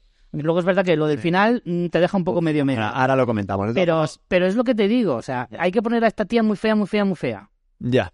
Yo te digo, no me lo he creído en ningún momento. Lo siento muchísimo, pero bueno, eso ya son... Yo creo que no es una cuestión de creer, sino de, de, de, de, de ponerte tú en la situación. Hmm. ¿Me, me, me entiendes? Mm. Creo que va un poco más en esa línea. Eh, bueno, eh, justo en el mo- eh, En yo el estaba momento, pensando, yo digo, ¿qué pasará ahora? Porque Ah. cuando llegan estos puntos dice, ¿al qué puede pasar? Pero esto es lo que se conoce. ¿no? ¿Pero te lo esperabas? Un ex match. Hombre, escúchame una cosa. un Deus es. Es que es siempre lo mismo. Quiero, yo lo siento, pero esto es como... Es, es el molde de siempre. Es- Pero es que tiene que ser. Están rodeados, están rodeados por todos lados. No hay, no hay ningún tipo de, de vía de escape. Como no, ese camión que se ha desviado se hunde en la tierra y tenemos el que para mí creo que es el momento más espectacular de la serie a, a día de hoy, que es Pero, ese ver, cráter. Si lo piensas, tiene cierta lógica. Dentro de que es un ex machina, está claro. Deus ex machina. Está Hay claro dos, porque además, en este episodio. Está este y el momento final de Caitlyn, que es otro, como no. Sí, sí, claro. Pero bueno, Pero que siempre además piensa, dice, fíjate que ha bajado despacio el ascensor, digo, el, el camión. sí. Eh, Bueno, escucha, y aparte que no hay tiempo, o sea, si lo piensas fríamente, no nos vamos a poner aquí en plan matemáticos, pero es que el, el camión está bajando y prácticamente ya están subiendo, o sea, es en plan... Porque, no, te explico eso. Se supone que ellos tienen un oído bastante desarrollado, ¿de acuerdo? No, llegan justo. ahí cuando se cae el camión, llega cuando se estrella. Y ahí han pasado varios minutos. Entonces, claro, y en unos túneles el sonido Sí. pues va más deprisa. Entonces, encima tiene van- lógica. Y ellos, van rascados de ellos velocidad. van, van chetadísimos. Además, me gusta mucho porque en el momento, no sé si te diste cuenta, pero cuando empiezan a salir los primeros, y esto es un detalle que lo podían, no lo podían, no, no tenían por qué ponerlo y tal, pero cuando salen hay un par que hasta se pisan a sí mismos. O sea, hay la, hay, creo que es una chica, una chica infectada, que se cae, la pisan y se levanta. Y es algo que dices, hostia, es que, vamos, eh, la mayoría entre que o están ciegos o están como con esa con, con ese punto de infectado de, de rabia, de locura, un poco a los 28 días después, van enroscadísimos a, a por los soldados. El punto también de los soldados haciendo esa especie de semicírculo que se, so- que Sí. se nota que ya han- se han enfrentado y han tenido combate contra, contra infectados, pues también me mola mucho, porque ahí esos primeros segundos, muy a lo Aliens el regreso, que los como que los contienen, ¿no? Sí. No, la escena es brutal. O sea, es cierto que te puedes meter. Que, que, que justo cae en el momento en que le va a disparar, que fíjate con lo, con lo lento que baja el puñetero camión, le da tiempo de dispararle siete veces. También puede ser que al caer el camión, que eso luego, luego lo pensé, eh, como se hunde, al final se hunde un poco como en, en, en diagonal, ¿no? Mm. Puede ser que el camión, aunque no lo veamos en el cráter, se haya quedado, porque tampoco es que el camión baje 19 pisos. A lo mejor también ellos están usando el camión como eh, rampa, sí. rampa escalera para, Sí. para subir, ¿no? Bueno, que todos esos detalles, en el fondo también, es un poco eh, el friki de los Simpsons que le dicen que es un caballo blanco. O sea, si nos ponemos Ha tiquismiquis, sido mago, ha sido, evidentemente, ha sido un mago. Claro. Sena, la princesa guerrera. esto al final dices, a ver, eh, la peña va en- enroscadísima por ahí, te preocupa de que el camión tarda mucho, tarda poco. Al final no nos podemos detener en esos detalles porque son eh, licencias de guion que tienen que ser así. Tiene que ser así no son licencias, la- perdón, son como, como encajes. Es decir, tiene que ser así. O sea, los Deus Machina existen cuando es muy descarado, pues no. Pero no me parece que este sea tan descarado. Es como, está justificado por lo que te digo. El, el camión se ha estrellado hace ver, varios minutos. O sucede, Ellos pueden o, venir cagando sucede, leche. o sucede eso, o directamente le dan la vuelta al coche, Caitlyn y sus hombres, y les hacen matarile. Ya está, y se acaba la serie. Claro. Entonces, bueno, a ver, evidentemente. evidentemente tiene que haber una continuación, ¿no? Exacto. Entonces, bueno, tenemos ese momento de, del cráter, ¿vale? Que, que ya empiezan a salir los infectados. Y aquí es cuando me preguntaste tú, oye, el, el cráter este cuando respira y tal.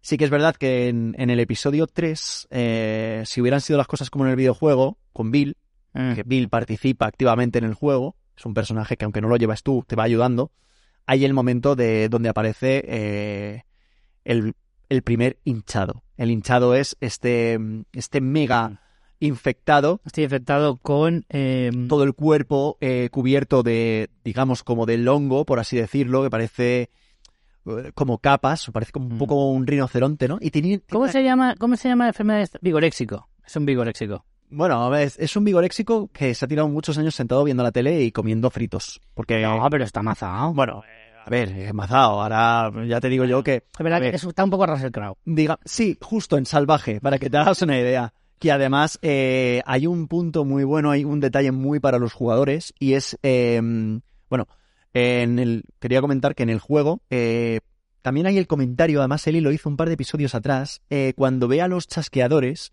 le dice a Joel, oye, ¿y, es que hay más tipos de infectados? Y le dice, a ver si es que hay alguno que como que lance eh, o tire las, la, el, el virus, las esporas. Y es que en el videojuego este, este enemigo además eh, a largo alcance te lanza como esporas que le salen del cuerpo para Para infectarte. infectarte y además te, te puede llegar a matar. Eso lo han, lo han, lo han omitido, ¿vale? No, han, no le han dado esa, esa capacidad, pero bueno, aquí te lo ponen como un, como has dicho tú, un vigoréxico, que curiosamente, eh, aquí es el final de, de Perry, eh, que es muy bueno porque defiende, defiende a Caitlyn, le dice, huye, escapa, yo me ocupo de él, lo empieza, lo empieza a disparar y aunque se ve muy al fondo, es curioso porque la forma en la que el hinchado mata a Perry es la misma forma, que además es muy desagradable y se ve en primer plano en el videojuego, que mata el hinchado a Joel si te atrapa. Porque evidentemente en el juego, si a ti te matan, eh, hay animaciones de las ejecuciones que te hacen. Pues el, el hinchado en este caso te coge de, la- de las dos mandíbulas, o sea, eh, y te separa. No se llega a ver, o sea, ves como que Joel está sufriendo y ahí se corta la imagen.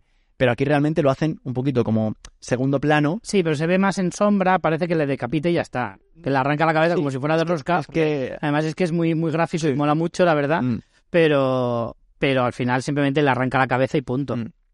Pero vamos, Una bestia, una bestia. la escena es maravillosa, eh, es, es un punto Creo, increíble. creo que el hinchado, creo que el hinchado, para que se genere un hinchado, necesitabas prácticamente 20 años de infección. No sé si eran 15. O sea, digamos que es, eh, ya que ha llegado a un punto el, el chasqueador de, de, de, evolución. de evolución, por así decirlo, que, que se va, eh, además es que la, la piel es durísima, Está ¿no? muy bien. Le meten tropecientos disparos el tío ni se mueve. Además, el trabajo, siempre lo digo, pero el trabajo que se ha hecho con, con- de maquillaje Es, es espectacular. es, es increíble. Eh, bueno, la escena del coche con, con la chasqueadora niña es brutal con el con Ellie. ¿Sabes a mí lo Es que me muy, vino? muy agónica, aunque sabes que no le va a pasar nada, pero da mucha agonía. Primero porque en claro, eh, en el juego no sale ningún niño infectado. Mm. Además, esto es un poco también un poco regla, yo creo que los videojuegos eh, en muy pocos videojuegos, por no deciros prácticamente creo que ninguno puedes hacer ningún tipo de daño mal a un niño. Mm. Siempre son como personajes intocables que aunque los apuntaras con un arma no, no puedes disparar, ¿no? Y, y claro, ver que han cogido a niños eh, para hacer infectados da, da esa cosica, ¿no? Además es una niña que se retuerce. Es que te iba a decir, ¿no pensaste esto manera, en el tío. Circo du Soleil? Cuando lo viste a mí me vino mucho porque... Yo, yo pensé, digo, esta niña no es, o sea, esta niña hace mm, gimnasia, baile o algo así, porque obviamente hace- cómo hace se como, mueve. Hace sí. como mucho como, como si fuera gimnasia rítmica, porque ella entra por una ven- por un ventanal de, de, de un coche, coche, para, sí. para acceder a Ellie y, y se empieza a mover eso como retorciéndose y tal. La verdad es que el, el detalle estuvo muy muy bien. Es brutal. Que luego, eh, eso, bueno, ya directamente va- salva a Sam y a Henry, van hacia Joel y se encuentra con Caitlin, que es esta misma niña chasqueadora, la que le acaba También, también el, el punto, el punto de cuando Joel está disparando en modo francotirador para que no ataquen a él y cómo la va protegiendo, que joder, es un momento que aunque sabes lo que, que a ver, que evidentemente le va a quitar a todos los infectados de medio, pero yo, tío, yo lo estaba pasando mal. Sí. O sea, yo que ya sé lo que va a pasar en cada momento, yo era en plan, hostia, hostia, que, que, que la pillan, que la pillan. Y, y ya te digo, o sea, una pasada. Desde luego, o sea, el momento es brutal. Y por eso te digo que no, no sentiste cierta satisfacción cuando se cargan a Caitlin. Pues si sabes que yo a Kaylin la tengo atravesada del minuto O uno. Por eso, Sí, lo que pasa es que, es que, a ver, es que te la, te la hacen para que Mira, la tengas atravesada. Mira, es que Perry, o sea, fíjate si es. sí, si Perry es te da penita. No, no es eso, es que le dice, huye, escóndete tal. Y ella es en plan, sí, mira, mira cómo me escondo, que me voy directamente donde están ellos Sí. y les voy a matar. Y qué casualidad que la No niña es casualidad, no, no lo llamemos casualidad. es, es el fin justificado para, para Claro, evidentemente, para terminar A con ver, ella. no es casualidad. Tú estás en mitad de, de una invasión de infectados de una horda salvaje. Coño, es bastante predecible que te ocurra eso si te pones a, a, a perder el Bueno, tiempo. Esto, esto es un poco lo de siempre. O sea, ella en todo momento ha dicho, mira, a mí todo me da igual, yo como si me matan a los infectados, pero yo me tengo que llevar a, a Henry y a Sam por, por delante y ya está. Ya Está claro. Evidentemente, como no, no sucede porque eh, tenemos ese momento en el que la niña chasqueadora eh, se la quita de en medio. Es brutal, es brutal. Luego tenemos ese momento que de repente, que parece que en lugar que lo lógico sería como más seguirlos a ellos, y no, automáticamente es como si hubieran oído algo al fondo, donde está la ciudad, porque de repente es como que todos, como si hubiera sido el típico silbato de estos de perros que nosotros no podemos Mm. percibir, pero que todos los perros se vuelven locos, Sí. y se van todos hacia la ciudad dándote a entender que, vamos, que en, Ma- en Matanzas Sí. City van a, van, vamos, o sea, Van a quedar muchos pisos libres. sí, sí, además de verdad. La cuestión es que, a ver, tú eso lo puedes entender también. Nosotros, eh, yo siempre pienso, y además en los podcasts anteriores que hago con María, siempre ayudábamos un poquito a la serie a entender las cosas, ¿no? Un, un saludo, María. Y nos un saludito. y siempre decíamos que, que intentábamos pensar lo que eh, podríamos justificar ciertas cosas. En este sentido, yo pensaría que los infectados van hacia la ciudad porque les atrae la luz o les atrae el propio ruido de la ciudad. O aunque sea, ellos están bajo tierra, pero pueden entender o pueden eh, más o menos mm, pensar eh, dónde está eh, eh, un poco eh, la ciudad. ¿no? Sí, Como lo- lo- orientarse hacia ella. Lo único es que aquí, no sé, se queda todo un poco raro porque es lo que hemos dicho, o sea, van, la mayoría van por el sonido, ¿vale? Ahí hay bastantes chasqueadores. También piensa que la gente que huye, huye hacia la ciudad de los soldados Sí. y ellos por el Puede- sonido puede- pueden ir detrás de ellos. Sí, puede ser que a lo mejor incluso alguno de los coches que han usado antes, que porque Claro. Perry les dice atropelladlos, puede ser que alguno haya dicho, hostia, yo me pido de aquí. Claro. Y entonces hayan, hayan ido todos a, a- en esa dirección, puede ser, eso podría ser perfecto. Claro, te quiero decir que al final le puedes buscar explicaciones a todo. Mm, Bueno, vamos con quizá la escena final. Sí. Ya te digo que no, no creo que sea... eh, bueno, me parece igual de relevante que esta, esta vorágine que hemos tenido ahora en esta penúltima secuencia, eh, pero esta parte del final es muy buena también. Eh, la- empieza con la conversación entre Joel y, y- y Henry, en la que, como decíamos antes, pues, le ofrece a decir, venga, si queréis ya- a Wyoming, veniros. Y el otro, claro, dice, después de lo que ha pasado, que todavía tengo los huevos de corropata, Mm. y le digo, "Hombre, por supuesto que me voy a Wyoming. Por supuesto. Se hacen ahí el equipo de cuatro, que está para mí está perfectamente justificado después de todo lo que ha pasado. Tú, independientemente de lo que pasa en el videojuego, imaginabas que, que iba a acabar el episodio siendo solo él y yo. Él- o sea, yo cuando le dice lo de Wyoming, digo, no me lo creo. No me cuadra. No me cuadra para, para la serie, no me cuadra que ahora se tiren más de un episodio con estos dos. No me cuadra. Y entonces, mm, no digo que me oliera que, que Sam estaba infectado, no digo que me lo oliera porque no me lo olía, pero digo, no me cuadra que La- la o se los cargan en el episodio siguiente o no sé. La serie se ha tomado muchas licencias, ¿vale? Es más, la que hemos dicho antes, yo cuando empecé el episodio y vi que Sam era mudo, de verdad que flipé un poco en plan, hostia. Luego sí que es verdad que he dicho, son unos genios, de verdad, ¿eh? Pero me parece que el momento en el que ocurre lo que vamos a comentar ahora, en el videojuego te da tanta... Es que te deja devastado.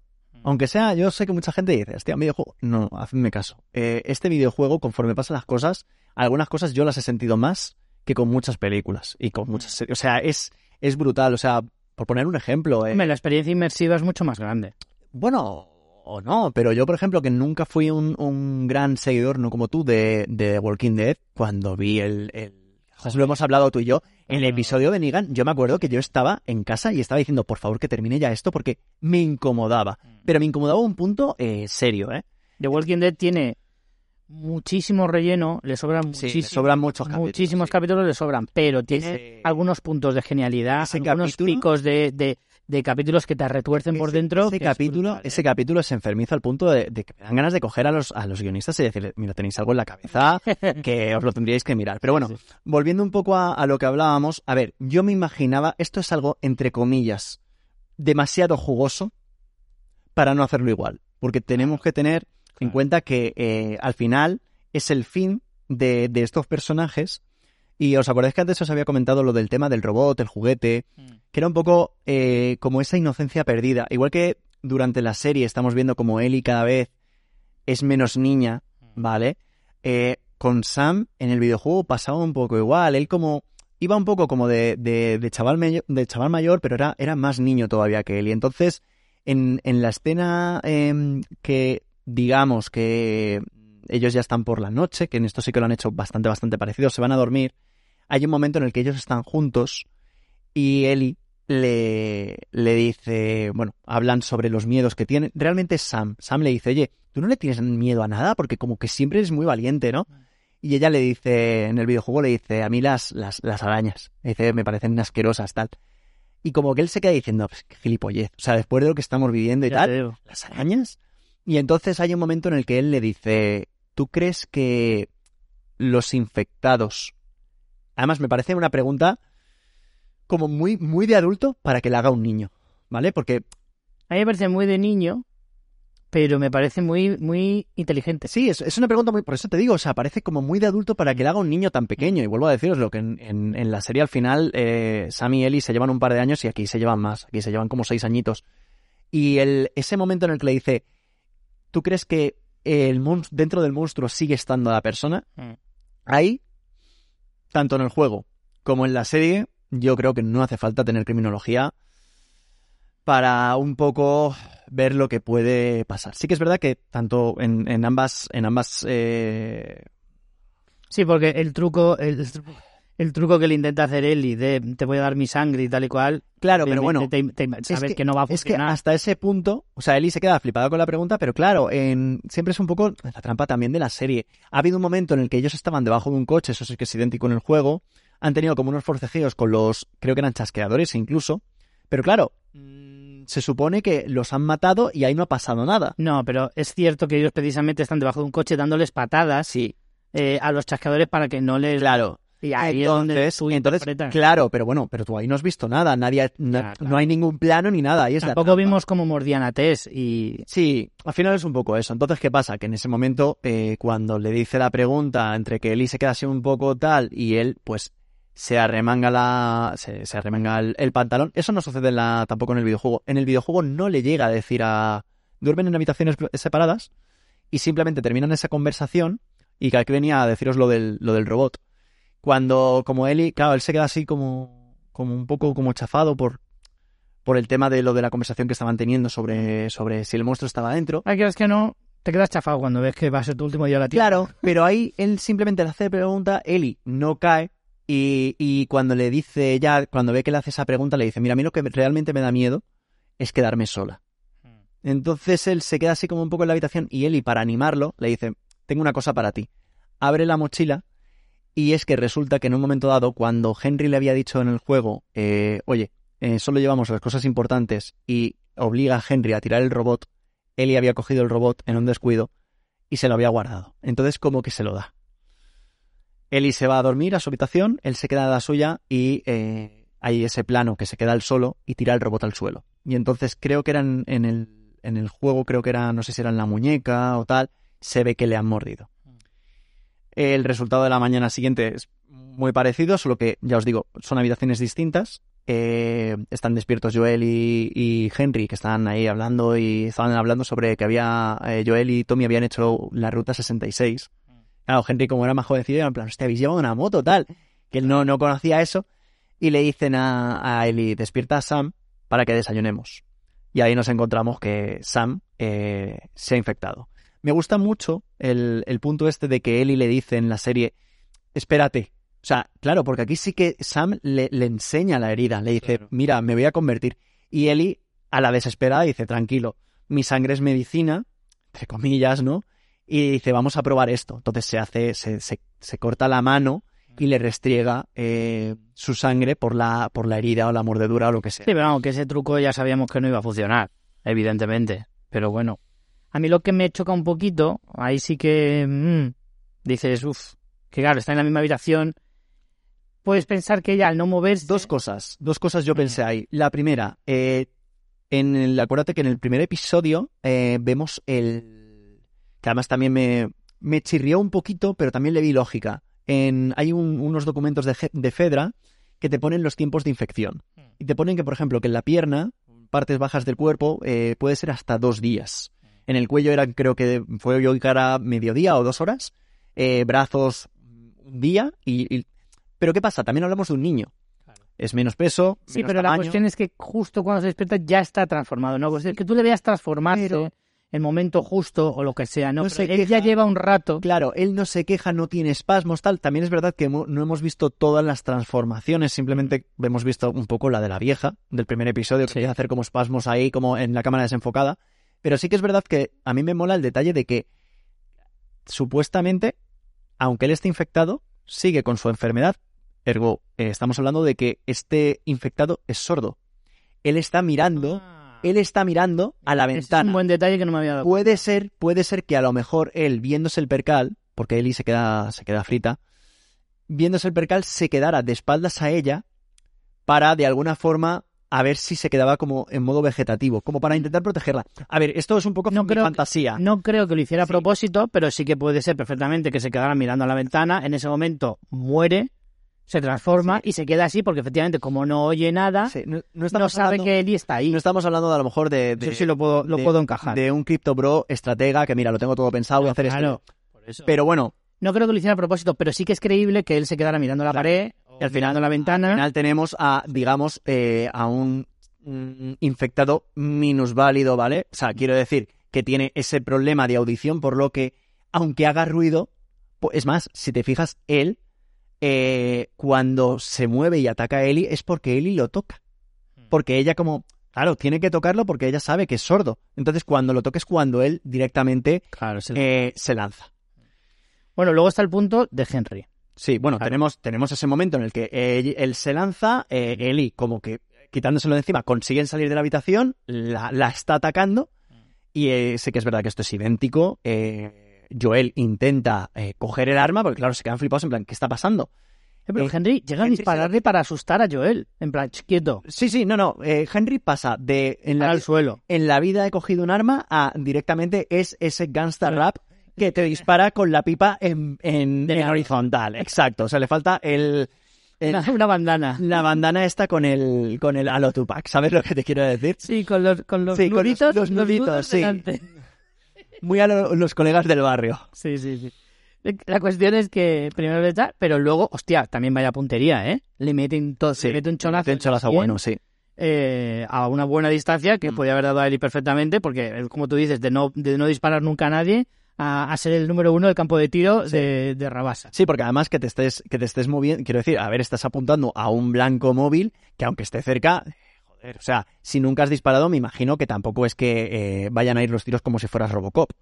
No, pero bueno, la, la escena es eh, maravillosa porque, bueno, tiene una carga dramática brutal porque, claro, él de repente piensa, hostias, ¿qué acabo de hacer? Tú, claro, a mí me dejó muy loco decir, hostia, no se lo ha pensado. Pero luego, eh, da, de él, eh, cuando habla, te das cuenta de que no lo ha hecho No, no, ha sido, ha sido, ha sido eh, como Instintivo, instintivo, sí. por, de alguna forma, por defender a Ellie y, y cae en que dice, hostia, que por defender a una desconocida, porque se conocen de hace menos de 24 horas, Mm. he matado a mi hermano, que su hermano ya estaba muerto. Sí, Pero eso no lo ha pensado. no lo ha En- en- pensado. En, en- en siete segundos no ha pensado en eso. entonces, en los próximos 7 segundos, él pierde la cabeza. Es más, en el videojuego, el diálogo es distinto y él empieza a decir que la culpa es de Joel. Le dice, es tu culpa, es tu culpa, y de repente se lleva la... Pero vamos, porque ya le entra como ese delirio de, de- de locura y se lleva la... Bueno, es verdad que lo hace, las dos cosas las hace sin pensar, Sí. pero es verdad que yo luego lo, lo pienso y digo, lo que hace después de, de pegarse un tiro en la sien es, No, un poco, es un poco lo mismo que lo de Bill eh, dos capítulos anteriores, como ya se ha muerto tu hermano, encima lo has matado tú, ¿qué, qué vida te queda? Hmm. No, ya no porque él es joven, tiene mucho por delante, Sí. ya, pero eres tú el que ha matado a tu hermano. No, no, que se Y aunque, y aunque esté infectado, se queda- eso se te queda ahí para Se siempre. queda tocado de la cabeza Y eso ya y- no tiene cura. Sí, Te vas a pasar el resto de tu vida. No es lo mismo que lo de Joel. Joel intentó salvar a su hija Sí. y la mató otro. Otro. Aquí no. Tú eres el que le has pegado un tiro en la cabeza a tu hermano sordo, a que has hecho de todo para salvarle la vida después de una leucemia. ¿Qué te queda después de eso? No te queda nada Mm. más que vivir toda tu vida destrozado por dentro. Por lo tanto, lo que haces es lo más lógico del mundo. Sí. Además, lo que yo, Mm. vamos. Sí, eh, no está claro que no es algo que digas, no, mira, qué rebus... No, no, ni mucho menos. No, o sea, él ha perdido, él ha perdido. Es, es un paralelismo muy bueno con lo que sucede 20 años antes con Joel. La diferencia es que Joel no es el responsable, ni directo ni indirecto, de eh, lo que le ocurre a, a Sara. Y mientras que aquí sí que es verdad que, como ya hemos dicho, eh, Sam estaba perdido. Pero claro, es que Ya, estamos pero eres tú el que das el toque de Claro, entonces eh, se queda se queda completamente, pues muerto y... Y da la sensación, da la sensación de que le afecta más a Joel que a Ellie. O a Ellie le afecta, no, pero no, que lo, No, lo supera es que, mejor. es que ya te digo, es que tanto en, eso sí que está clavadísimo del juego. Joel lo, lo único que dice es Henry, ¿no? En plan, para, piensa, piensa lo que está pasando. Y, y, pero bueno, evidentemente siempre eh, desde fuera todo es más fácil. Sí, no, yo me refiero ya a posteriori, ya ha pasado, los Mm. entierran y Mm. tal, y da la sensación, eh, una vez más, lo que decíamos al principio, Eli eh, aquí demuestra una entereza y una madurez eh, muy, Pero es- es- muy poco corriente, y sin embargo Joel, que es el que se supone que es el frío, el calculador, el, el que tiene esa coraza y al que no quiere coger cariño a nadie, que, que a Eli, Eli se ha abierto desde el primer momento a Sam. Pero es que claro, es eso, o sea, eh, es, Eli ha pasado un de 100, o sea, de 0 a 100 y luego un, de un de 100 a 0, porque Sí. el, por eso os decía que lo que ha enriquecido al personaje de Ellie, a Bella Ramsey, el hecho de que hayan hecho a Sam mudo, es que le ha dado un protagonismo a, la, a, a su personaje. O sea, ha sido dos personajes, por así decirlo, en uno. Entonces, ¿qué pasa? Que de repente vuelve a quedarse sola. Además, es que es como... Es lo que le pasa a Ellie. Al final siempre está, entre comillas, salvo por Joel, siempre está sola. Con Marlene ya se ha separado. Con esa persona con la que estuvo en el, vamos, supuestamente en el pasado también está sola. Con Tess. Con Tess.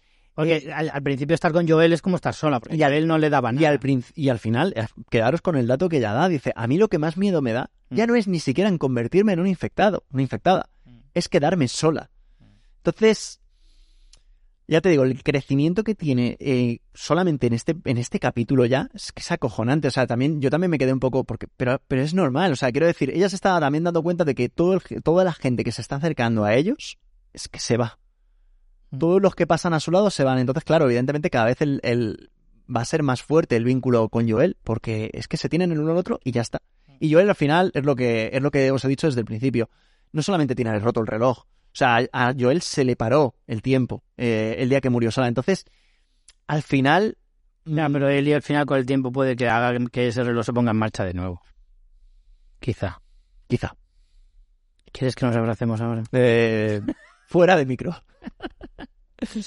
Bueno, chicos, pues un... ah, se nos ha ido un poco la chapa con este episodio. Lo, lo valía, lo valía. este episodio lo valía. tenía muchísimas cosas Sí. que comentar, mm, enlazaba con capítulos anteriores, Mm. nos ha sembrado muchas cosas para los, los siguientes.